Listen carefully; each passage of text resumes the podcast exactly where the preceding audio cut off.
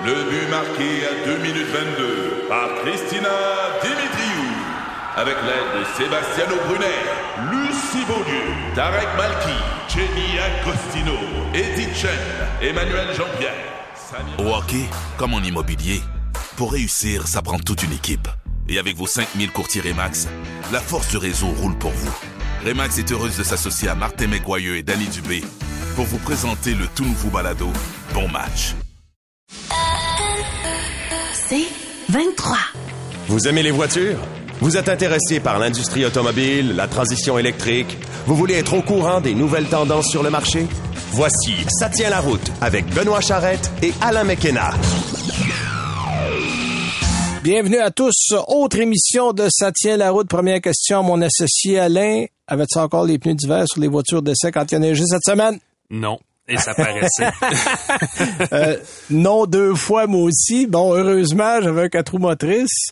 Mais euh, non, non, je, euh, il y avait des à-coups. Alors, euh, parce que c'est le 15 avril. Fait qu'on s'est dit, bon, mais 15 avril, on est correct. 19 avril, bang, neige. Donc, c'est pour ça, moi, je je dis toujours aux gens, installez vos pneus d'hiver le 1er novembre. Puis attendez donc au 1er mai de les enlever. Ben, moi, on sait toujours- jamais. Il y a toujours une tempête de neige en avril. Là, il commence à être tard. Oui. Mais on s'est dit peut-être qu'on n'aura Ah pas, ouais. mais bon, on y a pas échappé. Alors, sur ces bons mots et la fin de la neige, parce que là, on est passé au travers, je- on espère que l'horizon sera plus bleu et moins blanc. Euh, Ouvert aussi, ou- ouais. Ouvert. Euh, T'as quoi à nous présenter, toi, en essai routier cette semaine, mon cher Alain? Ben écoute, chose promise, euh, même si ça fait longtemps, chose due, là, Infinity QX60, euh, dont Oui. on a brièvement effleuré le sujet il y a deux semaines alors qu'on était au Vietnam et qu'on avait vraiment d'autres choses à faire. Euh, C'est vrai. ben, Là, on va- en on va parle revenir. En fond et en comble. De fond en comble. De fond en La comble. phrase était un peu boiteuse, mais vous voyez Bon, ce on que va veux dire. revenir sur un modèle qui est pas neuf, mais que j'apprécie à chaque fois que je le conduis, c'est le Honda Ridgeline. Euh, modèle qu'on laisse un peu beaucoup traîner en arrière, dont on parle pas beaucoup, mais ma foi, il y a beaucoup d'avantages à conduire ce véhicule-là, et je sais que les vrais amateurs de pick-up vont dire, voyons Benoît, c'est pas un pick-up. C'est pas un pick-up. Oui et non. C'est vrai. C'est pas un vrai pick-up. Il n'y a pas de plaque de protection. Vous n'irez pas vous promener dans le bois avec ça. Mais de tous les gens que vous connaissez qui ont un pick-up, il y en a combien qui vont se promener dans le bois? Levez la main, là. Euh, Je suis sûr qu'ils sont assez rares.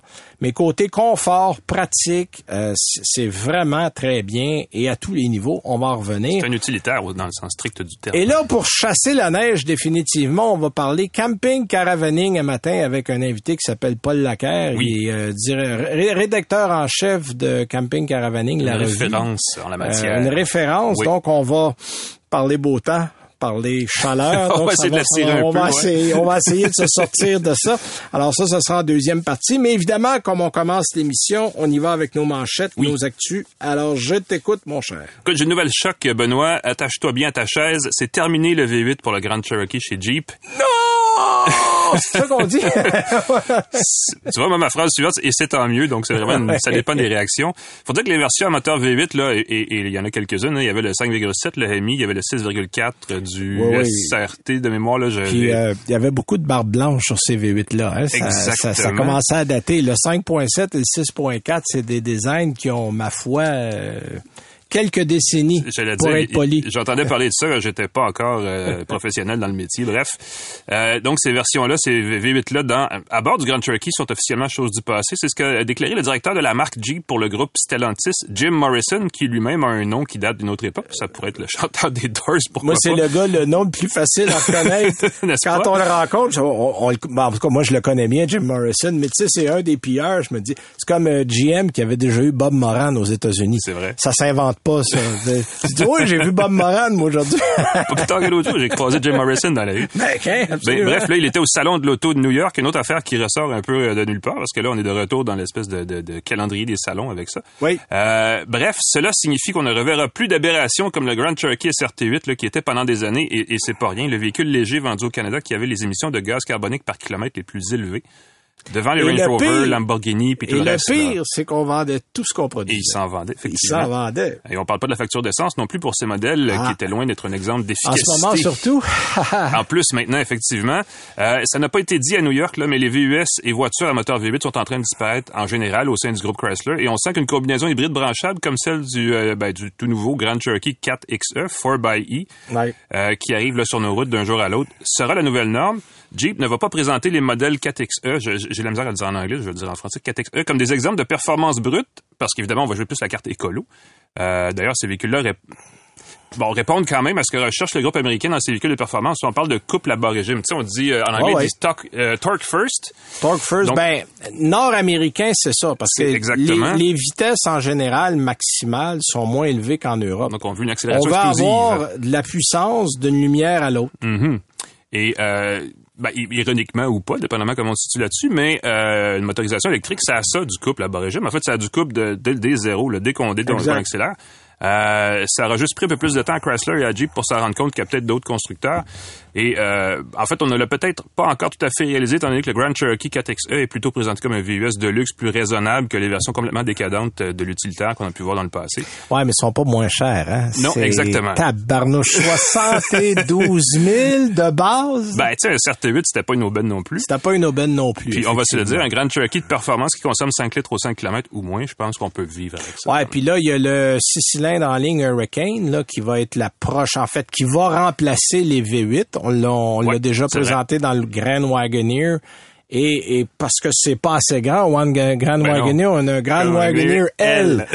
Écoute, c'est 5 mètres et demi. C'est une affaire de fou. Il va, il va éventuellement avoir un XL, un XXL. éventuellement, ça va être un autobus. Ben, en fait, ça va chercher le Ford Expedition Max, ça va chercher le chez, euh, escalade, chez- chez- escalade chez GM. trop long là, Ouais. le escalade. Ben, il y a le euh, Yukon, il y a Denali XL, il y a le, oui, cette gang-là de exact. gros VUS, Alors, ça va aller chercher ça. On était à 130 000 sur le modèle régulier, je sais pas, 140, 145. Les prix vont rentrer, mais ça va être le moteur Hurricane qui, puis il y a pas moins de puissance. là. Le plus puissant des moteurs Hurricane va faire 510 chevaux. Alors, vous serez pas en dette de puissance, Clairement mais on va avoir un moteur comme on a fait. Expedition, là, c'est un 6 cylindres qu'il y a Voilà, là-dedans. C'est ben oui. plus un 8. Fait que ça s'en va, là. Le- le- le- le- le- je pense que le règne des V8, là, tire à sa fin. Et pas juste chez Stellantis, mais chez à peu près tout le monde. Ah oui, non, ben c'est ça. Autre nouvelle, tu parles de la revanche des véhicules autonomes. Explique-moi ça, toi. Écoute, on a beaucoup parlé euh, depuis en fait des années maintenant là, de l'arrivée des véhicules autonomes et pourtant encore aujourd'hui le plus près qu'on puisse être de cette technologie-là, c'est essentiellement d'activer un régulateur de vitesse avec reconnaissance des voies. C'est comme ça que je le définis. Bon, oui. Euh, ce qui nous permet de tenir le volant un peu moins serré parce qu'on peut pas vraiment lâcher le volant de sa voiture. hein. Ben, il y a beaucoup de gens Tesla qui l'ont fait. Oui, ben, ça finit pas toujours avec, avec un résultat malheureux. Euh, D'ailleurs, on a toujours hâte de voir comment Elon Musk va faire pour livrer des Tesla autonomes qu'il l'a promis. Là, c'est soit la fin 2022 ou 2023, mais ça s'en vient très très bientôt. En moins d'un an, là. Ouais, euh, mais bon, bref, entre-temps, une étude très fouillée publiée par euh, ben, dans la revue Transportation Science nous en apprend un peu plus sur ce qui pourrait être la- le, le modèle d'affaires le plus attrayant pour ce type de véhicule-là. Euh, il s'agit en fait d'une application très précise de la technologie dans un contexte particulier, celui de la livraison de colis ou de courriers dans des lieux soit urbains denses ou à l'inverse dans les régions rurales où la route est longue pour livrer un seul colis ou très peu de colis à la fois. OK. Euh, le titre de l'étude est Impact of Autonomous Vehicle Assisted Last Mile Delivery, ça c'est faut, faut respirer, in urban to rural settings. Donc c'est Oui, littéralement ce que je viens de dire, mais en anglais. Euh, Logique. Bon, conclusion de ce- cette étude-là. En milieu urbain, la livraison autonome est avantageuse dans les quartiers où le stationnement est rare, voire impossible, euh, et où il est plus pratique de livrer des colis ou du courrier à pied. Dans ce scénario-là, le livreur ou le facteur, en fait, est déposé par le véhicule autonome à certains endroits stratégiques dans la ville et il fait une partie de sa route à pied, Ouais. rembarque dans le véhicule qu'il récupère un peu plus loin et va à, la- à sa deuxième portion, la portion suivante de sa livraison. Alors qu'en milieu rural, c'est un peu l'inverse. Les véhicules autonomes évitent de coûteux déplacements de personnel pour une poignée d'adresses seulement. Donc, le véhicule irait porter les colis pratiquement à la porte et reviendrait. Donc, ça fait une façon d'automatiser une partie de la job. Euh, dans les deux cas, on parle de véhicules routiers, donc pas de drones, pas des trucs qui volent, là, Non, non, euh, non, qui non, sont fancy. Euh, vraiment des comme des, comme En des fait, voitures, dans le fond, des Il petits y a un camions. pilote au volant du camion qui, lui, prend des drones qui, n'ont, qui sont autonomes. Ben, il y, a des- il y a eu des concepts comme ça où il y avait des drones Ford dans, le- la boîte, Europe, effectivement. ouais, exactement. Euh, dans le cas de l'étude, on pensait vraiment juste à des camions, mais euh, l'idée, c'est que les véhicules sont capables de se déplacer eux-mêmes sur la route. Il, y a- il peut y avoir des, des, des- des modifications à partir de là. Pour fin de mise au point, spécifions que le seul niveau 3 qui existe en ce moment, Mhm. ou qui va exister, c'est du côté de l'Allemagne. Mercedes va présenter pour l'Allemagne, et je dis bien pour l'Allemagne, on parle pas de l'Europe, parce que chaque pays a ses propres lois et on doit faire affaire avec chacun des pays pour voir comment Oui. on va définir le niveau 3 qui va varier selon que les signaux sont automatisés, que les routes sont marquées. Il y a plusieurs critères. Mais euh, un niveau 3, rappelons que on peut laisser le volant mais il y a toujours un conducteur derrière le volant. Exact. Et on doit être en contrôle de la situation si quelque chose arrive.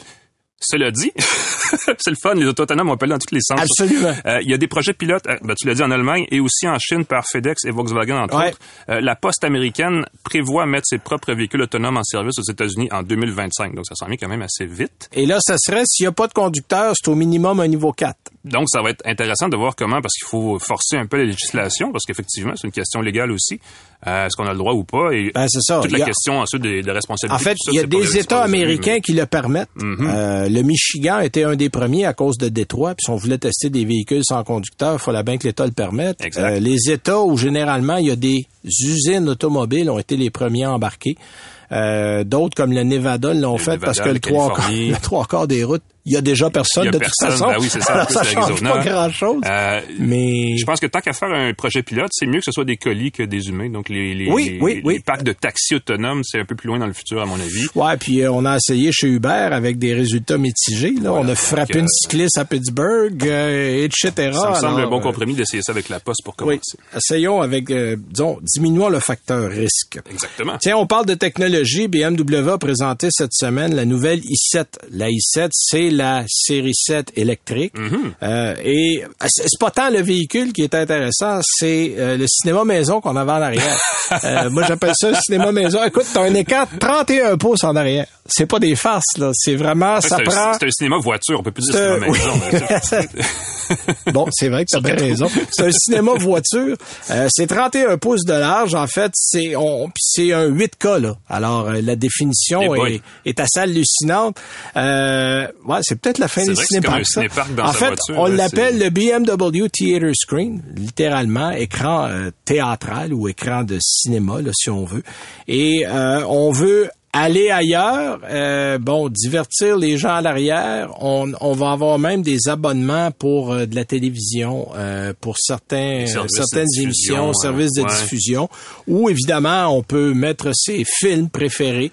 Et euh, une fois qu'on est assis derrière, ben on se laisse conduire avec euh, l'écran euh, de 31 pouces qui est devant soi.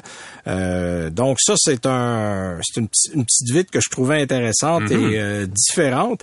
Et il y a aussi Audi qui a présenté un concept de fourgonnette électrique qui s'appelle le Urban Sphere parce qu'on avait présenté le Grand Sphere, on avait présenté le Sky Sphere et là c'est le Urban Sphere. C'est c'est littéralement une fourgonnette euh, qui se veut euh, très moderne. C'est un quatre places où on a là deux grands sièges derrière, un peu des sièges ottomans là qu'on peut Ah oui. comme une classe, une première classe en avion. Là, on peut pencher euh, le, le devant oui. et s'installer euh, très à l'aise. Ah oui. Bon, pour le moment, c'est un concept. Audi n'a pas confirmé qu'on va le construire. Il est long, il fait 5,5 mètres de long. Euh, le premier pays qu'on vise, c'est la Chine, parce que Audi a même avoué avoir consulté la Chine Ah bon? pour voir si ce modèle-là intéressait, intéressait, parce qu'on le sait en Chine, on, euh, les grands-parents, les parents ou les grands-parents, dépendamment là, euh, des- mais les deux générations ouais. qui nous précèdent euh, participent euh, généralement au financement de l'achat d'une maison, habitent avec les enfants et surtout sont transportés euh, par les enfants. Donc, les places prioritaires en Chine, c'est toujours derrière, c'est jamais devant. Donc, c'est pour ça qu'on a toutes sortes de limousines qu'on voit nulle part ailleurs en Chine. Ben, c'est exactement pour ça, évidemment pour les Chinois fortunés, parce que généralement, c'est les, les marques Ouais. haut de gamme qui les produisent. Mais euh, on a été consulté et on parle que peut-être à partir de 2024-25, on pourrait voir ce véhicule-là. Est-ce que ça va venir chez nous? Là, Comment il s'appelle encore? Le, euh, le Grand Sphere. Le Grand Sphere? Exact. Parce qu'il va l'édition Non, excuse, c'est le Urban Sphere. Urban Sphere. Je veux dire, il va avoir le Audi Cape Sphere éventuellement. Véhicule d'horreur. Euh, Cape Sphere qui est au Canada d'ailleurs pour les gens qui connaissent un peu leur géographie. Voilà. Euh, donc voilà, c'était rapido les petites nouvelles. Alors on va aller à une première pause et on revient avec notre invité de la semaine, Monsieur Paul Lacaire, qui est rédacteur en chef euh, du magazine Camping Caravaning, aussi expert évidemment dans le domaine et euh, un adepte. On va parler camping caravaning.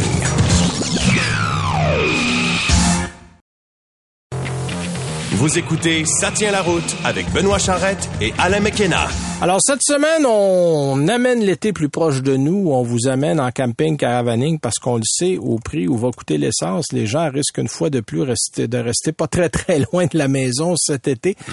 Euh, camping caravaning a connu littéralement une explosion depuis quelques années. Euh, même des gens qui s'y intéressaient moins se sont mis, euh, soit qui ont acheté un véhicule récréatif, qui ont acheté une roulotte, mais beaucoup se sont mis au camping. D'autres sont des adeptes depuis de nombre de décennies. Alors pour en parler avec nous, on a le rédacteur en chef du magazine Camping Caravaning, Monsieur Paul Lacaire. Bonjour, Monsieur Lacaire. Bonjour à vous. Alors, merci d'être là, premièrement. Et euh, parlez-nous un peu, euh, je, vais, je vais vous poser une question drôle de suite. Est-ce qu'il est trop tard pour réserver des campings pour cet été? il est moins 5. Ah, il est moins 5, hein? Parce que j'ai un ami qui est dans le domaine, puis il me disait que l'an dernier, euh, c'était parmi les saisons où il y avait littéralement boucler son été le plus de bonheur. Euh, les, gens sont très très tôt. Euh, donc, si vous êtes encore décidé, il faut euh, en parler tout de suite.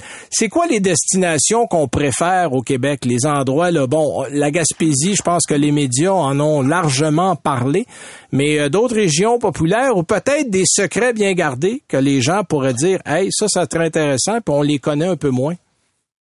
Ben, écoutez, euh, il y a la côte nord aussi qui, qui est en nette progression. Vrai. Euh, il y a aussi d'autres ressources euh, qui se développent, qui sont par exemple des, des, hébergements à la ferme, si je peux dire. Mais ça, c'est pour des une, halte d'un soir seulement. OK, donc, ce qu'on ce qu'on appelle le, le, gîte chez l'habitant. Oui, exact. En, France, en Europe et en France, ça existe depuis plus de 20 ans. On appelle ça France Passion. Aux États-Unis, c'est Harvest Host. Et ici, ben, c'est Terrego.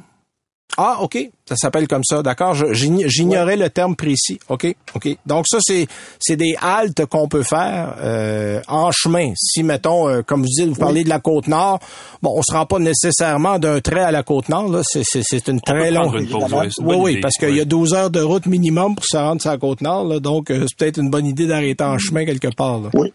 Et il y a aussi des haltes municipales actuellement qui se développent de façon euh, intéressante. Oui, il y a, y a, quelques villages relais. J'avais passé entre autres à Baie-Saint-Paul, où il y a certaines facilités dans les villages relais.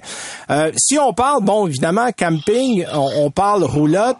Euh, il y en a qui ont des petites roulottes légères qui vont avec des véhicules ou à peu près n'importe quel véhicule, parce qu'on le sait, là, même si on ne recommande pas de remorquer, à peu près n'importe quel véhicule peut tirer à peu près 454 kilos ou 1000 livres.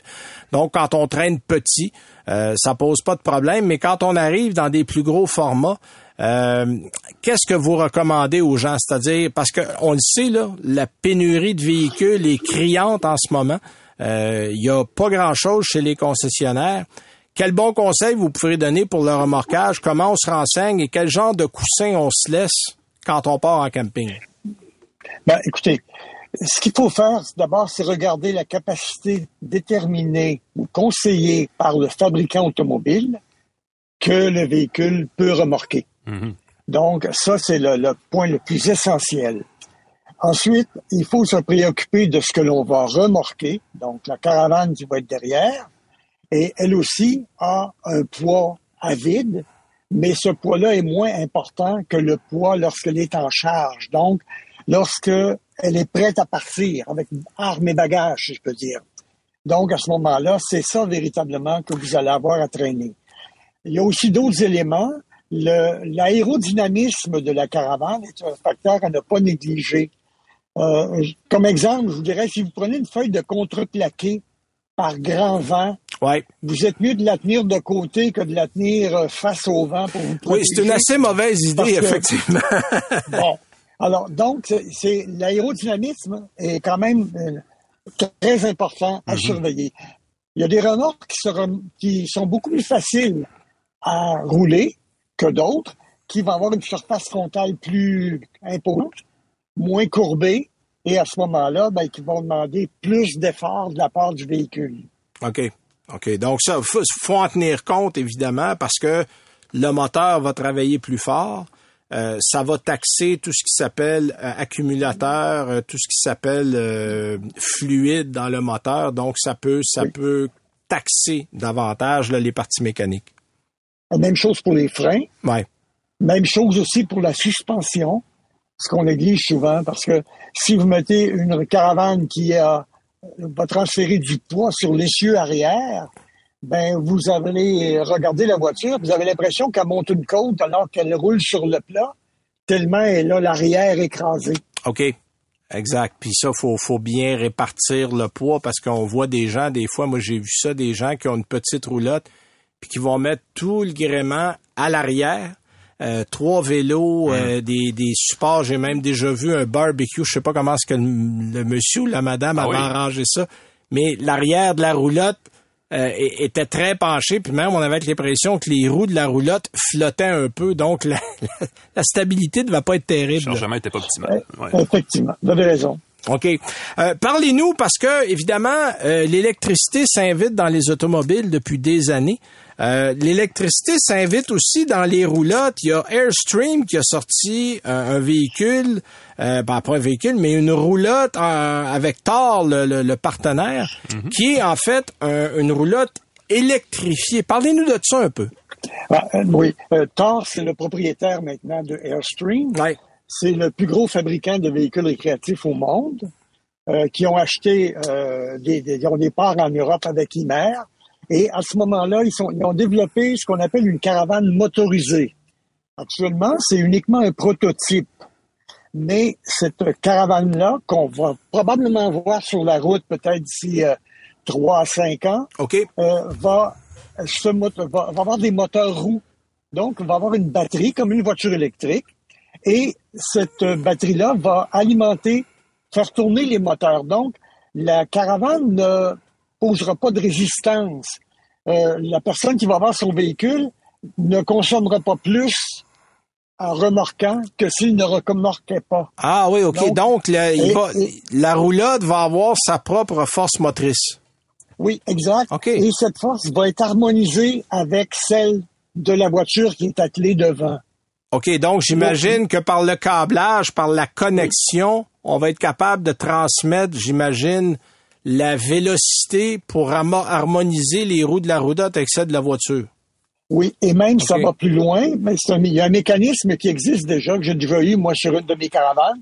C'est un contrôleur de louvoiement électronique. Ouais. Mais sur, sur la e-stream, il va être intégré.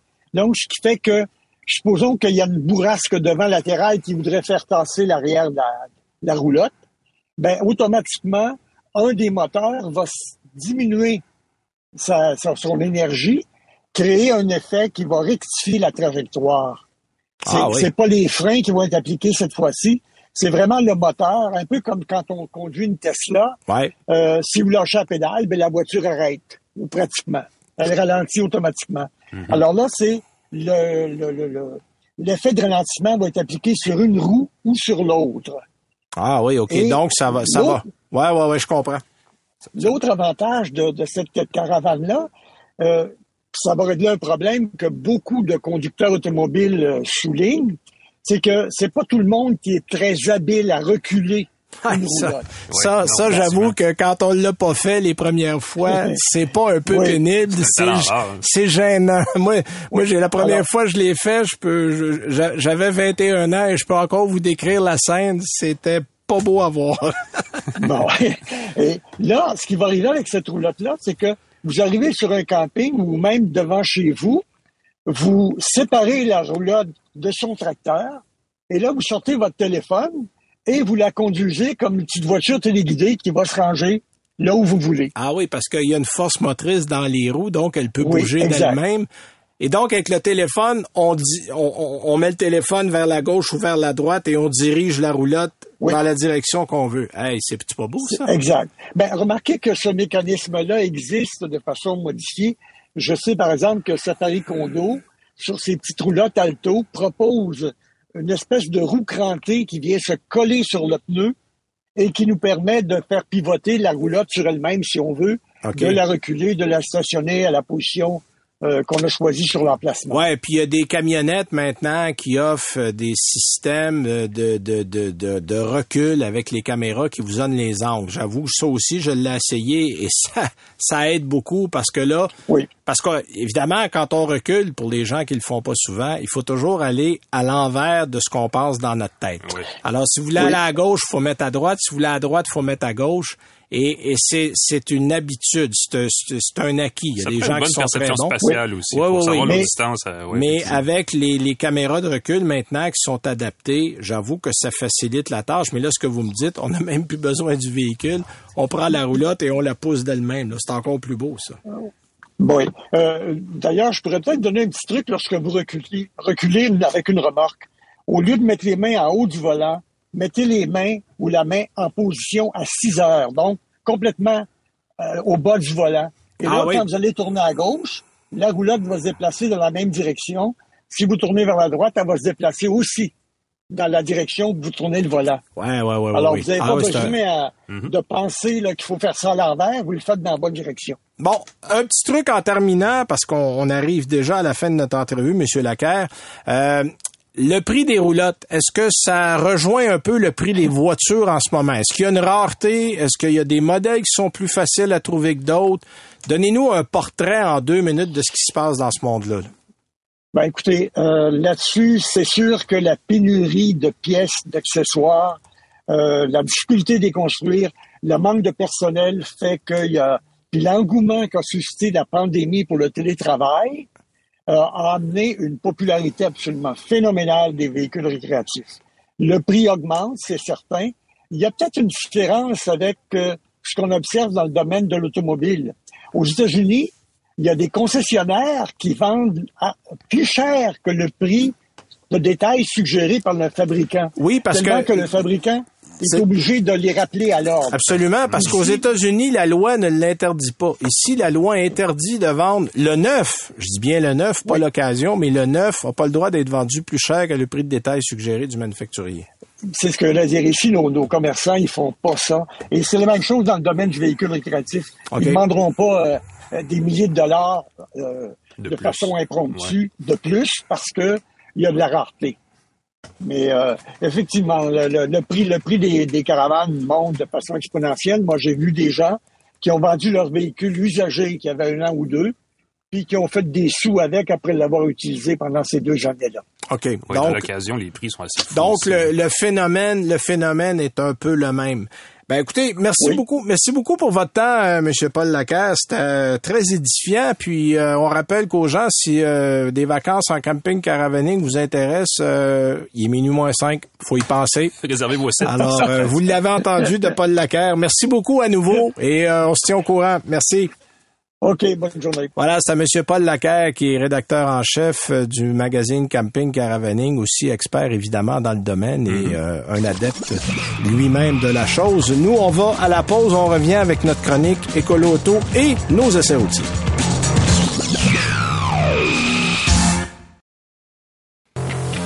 Vous écoutez Ça tient la route avec Benoît Charrette et Alain McKenna.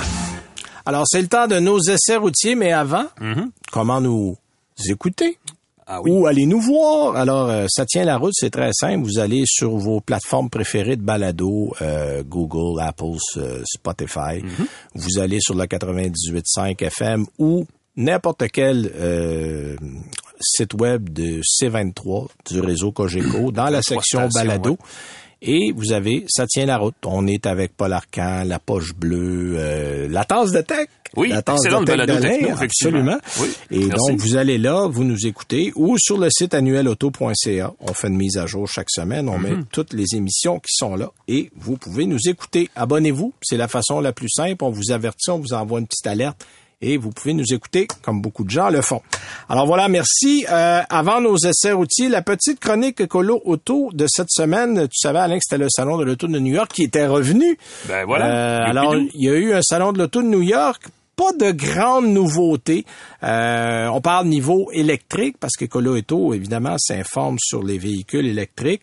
On a présenté une Kia Niro 2023 qui change un peu. Ah C'est oui. surtout qu'on a un peu amélioré l'autonomie. On passe de 385 à 407 km d'autonomie pour la version 2023. OK. Le modèle PHEV, lui, va offrir 53 km d'autonomie. Je pense que c'était 37 ou 40, donc c'est un petit peu plus. Euh, on a refait l'habitacle, on s'est inspiré du EV6, qui est évidemment le véhicule phare chez Ben oui. Kia en ce moment. Euh, donc, un nouveau, euh, nouveau style, plus d'espace. Ça arrive cet automne. Donc, ça, c'est pour le Kia Niro. Et en passant, le Kia Niro, c'est parmi les véhicules qui sont encore disponibles et que vous attendrez moins de trois ans pour en avoir un, mettons. c'est un- un avantage en ce c'est- moment, C'est un avantage Oui. en ce moment. Il y a eu la, la Deux Vaillane. Bon, c'est c'est quoi ça? Ça, c'est une bébite rare électrique qui a 2200 chevaux. En fait, ce serait le véhicule électrique le plus puissant au monde. On l'a présenté au Salon de l'Auto à New York. Euh, 0 100 en 1,9 secondes. Oh, c'est Juste pour dire ça, que oui. tu es en bas de 2.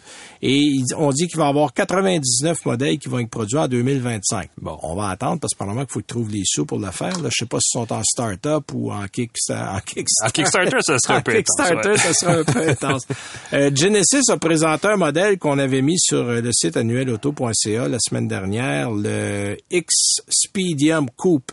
En fait, certains disent ça a l'air un peu d'une Jaguar, d'autres disent ça a l'air un peu d'une Aston Martin, ça a l'air un peu de tout ça, c'est 100% électrique. C'est un peu ça, en fait. Ça pourrait être le prochain véhicule électrique phare Ah. de Genesis. En fait, c'est dessiné par Luc Duncanvork. Ceux qui ne le connaissent pas, c'est l'ancien de Lamborghini Voilà. euh, qui est rendu chez Genesis, donc euh, très reconnu. Il était chez Aston Martin aussi. Il a fait quelques compagnies.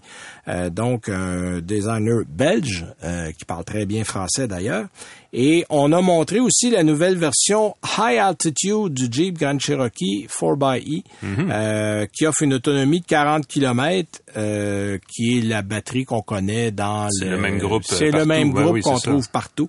Euh, et on a nommé la Hyundai Ioniq 5 comme la voiture mondiale de l'année. Alors euh, voilà, c'est parmi les petites choses qu'on a retrouvées du côté de moi, je trouve. Ce qui est mérité, en fait, il y a eu, elle a eu plusieurs titres. Là, Euh, je pense qu'elle a eu le design mondial de l'année, voiture électrique mondiale de l'année, voiture de, mondiale de l'année tout court. court, ouais. Euh, donc, euh, on ramasse beaucoup du côté de Hyundai. Et c'est un des rares véhicules, j'en vois sur la route des Ioniq 5. Oui. Puis Dieu sait qu'il n'y en a pas chez les concessionnaires. Oui. Fait que pour qu'on en voit, c'est parce que il y a des gens qui avaient commandé tôt. Mais euh, ça va très bien. Moi, je l'ai eu en essai. Euh, J'ai été Mhm. extrêmement satisfait. Belle autonomie. Euh, Il manque juste l'essuie-glace arrière, tout le monde le dit, hein? je pense que l'année prochaine, ils vont en faire un parce qu'on le leur, on leur a tellement dit que s'ils en mettent pas un l'année prochaine, là, ils sont dans la même Eh oui, c'est ça. la neige, euh, Alors, c'est ça. Ouais. Donc, c'était rapidement notre chronique écolo auto de cette semaine. Alain, on parle du QX60 que t'as, comme tu dis, t'en as parlé vite, vite, vite, vite, Ah, écoute, juste au pour dire que j'allais en parler plus. Mais là, tu l'as roulé, tu l'as essayé, tu l'as ramené, là, Ouais. t'es capable d'en parler. Là, j'essaie de faire un lien parce que je me rappelle plus exactement. Le QX60, c'est le modèle phare de la gamme de VUS d'Infinity. Et je me rappelle Oui. pas si c'est pas en filiation directe avec le FX, le fameux guépard bionique d'une autre époque, ou si ça, c'est plus le 50. Parce que là, c'est Non, mêlant. ça sera plus. Non, ça, ça sera plus, en fait, le Pathfinder qui a changé de style, qui est devenu euh, plus Ok, t'as- t'as- famille. C'est pas une fourgonnette dans la génération ouais, qui- précédente. bon, ben là, on a ramené ça dans le style tout-terrain. Ouais. Comme était l'ancien Pathfinder, qui était devenu le JX35 du côté de.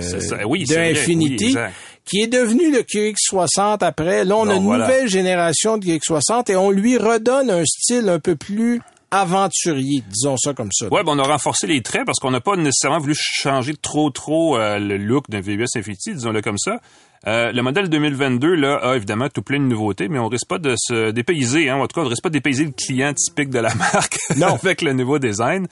Euh, le QX60, euh, on peut le dire comme ça, c'est de l'Infinity pur jus. C'est comme ça que je le vois. Euh, la preuve la plus évidente se cache évidemment derrière l'énorme logo Infinity qui flotte en plein cœur du gigantesque bouclier avant de ce véhicule-là. Véhicule très haut perché par ailleurs. Euh, je parle bien sûr du V6 de 3,5 litres qui l'anime et qui, si on décide de ne pas couper les cheveux en quatre, est la plus récente version de ce qui est probablement une des plus cylindrées sur le marché. Le fameux VQ35, là, c'est, l'espèce de nom de code de la gamme. La gamme VQ, c'est les six cylindres de Nissan. Là, je pense qu'on est rendu à la 6 ou 7e génération de ce modèle, de ce moteur-là. Et elle existe depuis super longtemps chez Nissan, depuis, depuis plus longtemps que moi dans le métier en tout cas. Euh, et c'est une cylindrée puissante à la fois euh, et juste assez sophistiquée pour satisfaire les acheteurs, mais sans trop dépayser personne là non plus. Dans ce cas-ci, on parle de 295 chevaux sous le capot euh, et euh, la grande nouveauté, évidemment, c'est qu'il est jumelé à une boîte automatique à 9 rapports. Oui! Enfin! on s'est débarrassé de la boîte CVT, mais je le répète à chaque fois parce que j'ai tellement tapé sur ce clou-là chez, en fait, chez Nissan et Infinity, là, la boîte Jetco qu'on a eue pendant, écoute, ça doit faire 15 ans que c'est là. Extronic, ouais, ah, effectivement, On n'en euh, pouvait plus, là. Il n'y avait pas que des qualités, disons-le comme ça. En fait, il y avait aucune qualité. Il que des défauts. Bref, même motorisation partout dans, la, dans le QX60, peu importe la version. Rouage intégral de mise partout aussi de série. Donc ça, c'est un gros plus. Euh, dans tous les cas, on aurait aimé un peu plus d'audace de la part du groupe Nissan. Cela dit, parce qu'on va se le dire, cette combinaison-là tient bien la route mais pas autant qu'on l'aurait souhaité. Disons que la ben, cylindrée fait bien, mais les changements de rapport sont... On est, on est allé, on est allé dans la sécurité. Oui, exactement. On, a, joué, euh, on n'a pas joué sur le tableau de l'audace. On l'a fait un peu dans le design, on l'a fait un peu dans le, et puis il faut le dire, là, l'aménagement est beaucoup mieux qu'il était. Exact. La qualité perçue et la qualité générale des matériaux est de grandement améliorée par rapport à ce qu'on avait. Euh, il y a moins de plastique dur. Il y en a encore un peu, mais, mais on en a mis à des places. Oui, on, en, a mis, à d'autres.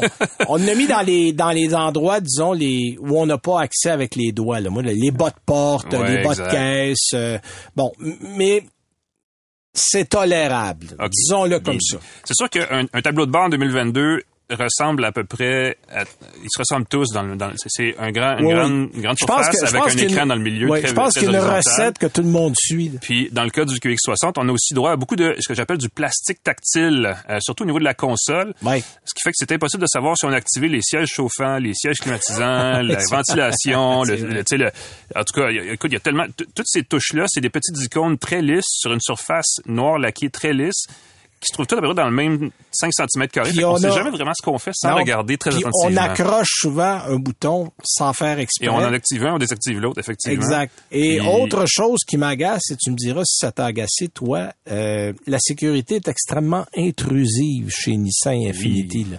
Toujours. On peut pas changer de voie sans appeler quelqu'un avant parce qu'effectivement, il y a beaucoup de le freinage, la Si tu ouvres la porte pour regarder derrière, tu peux pas reculer.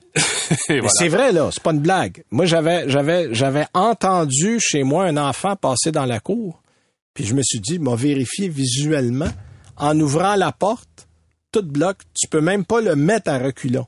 Fait qu'il y a des situations où je trouve ça un peu embêtant.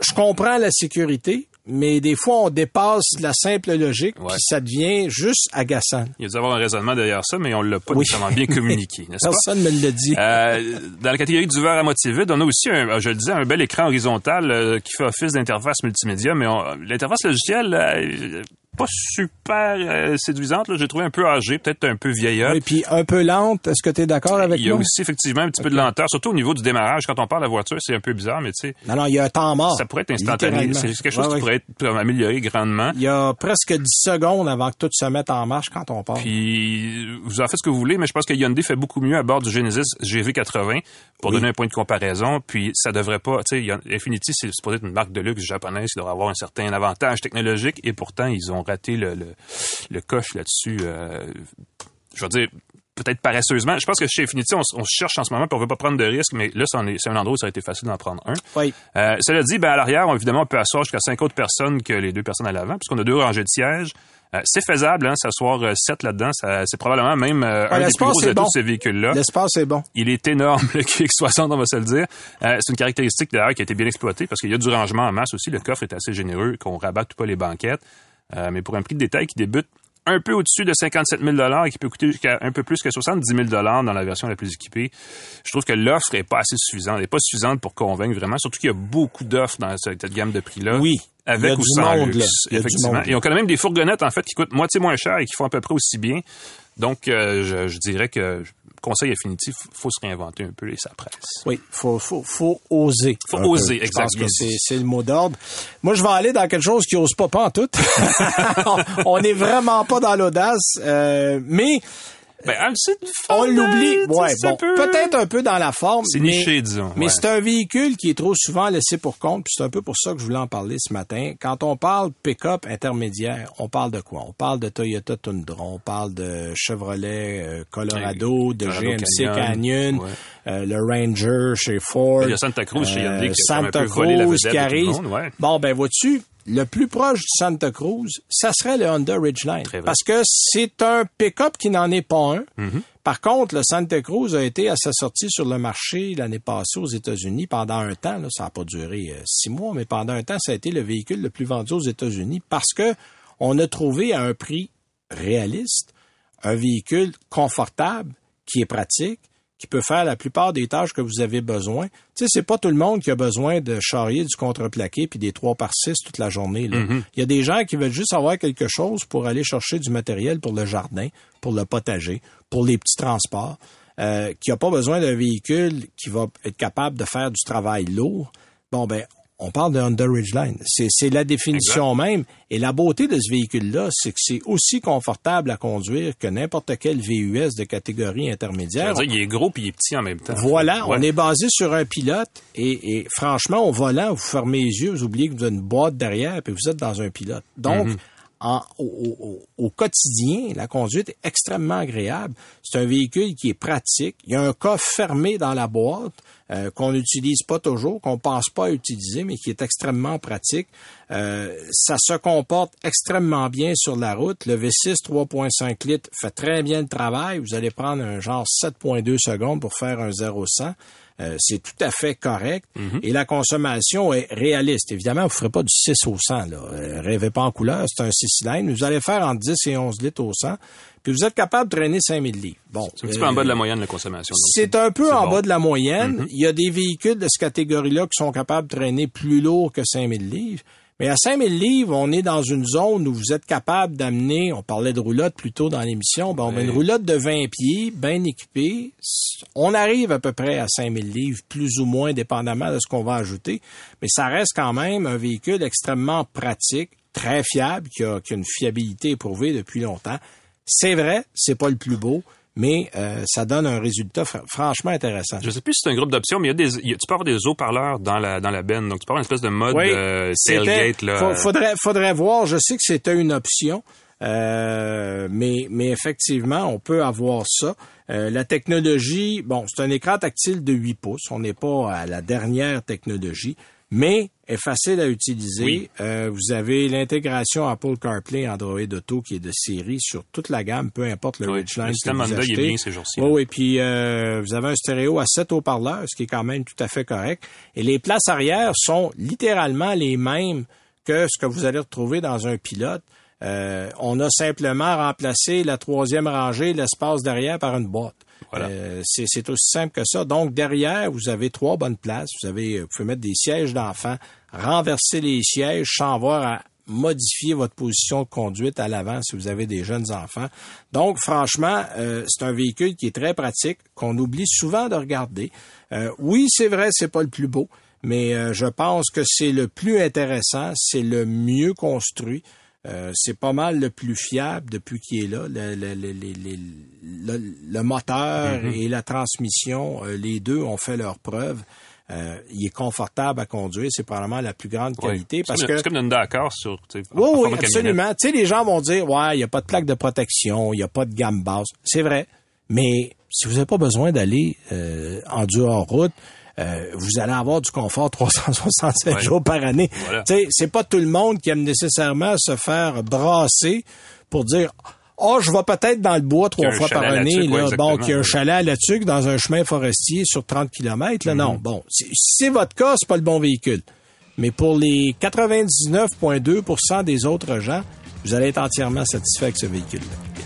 Alors voilà, ça met fin à notre émission de cette semaine. Merci Alain d'avoir été Merci, là. Benoît. Euh, Claude Hébert derrière la console. Merci à Claude. Euh, on vous dit, soyez prudents sur la route. Et on va probablement vous revenir la semaine prochaine dans une semaine où il n'y aura pas une neige. On se le souhaite. Bonne semaine tout le monde. Salut. C'est 23.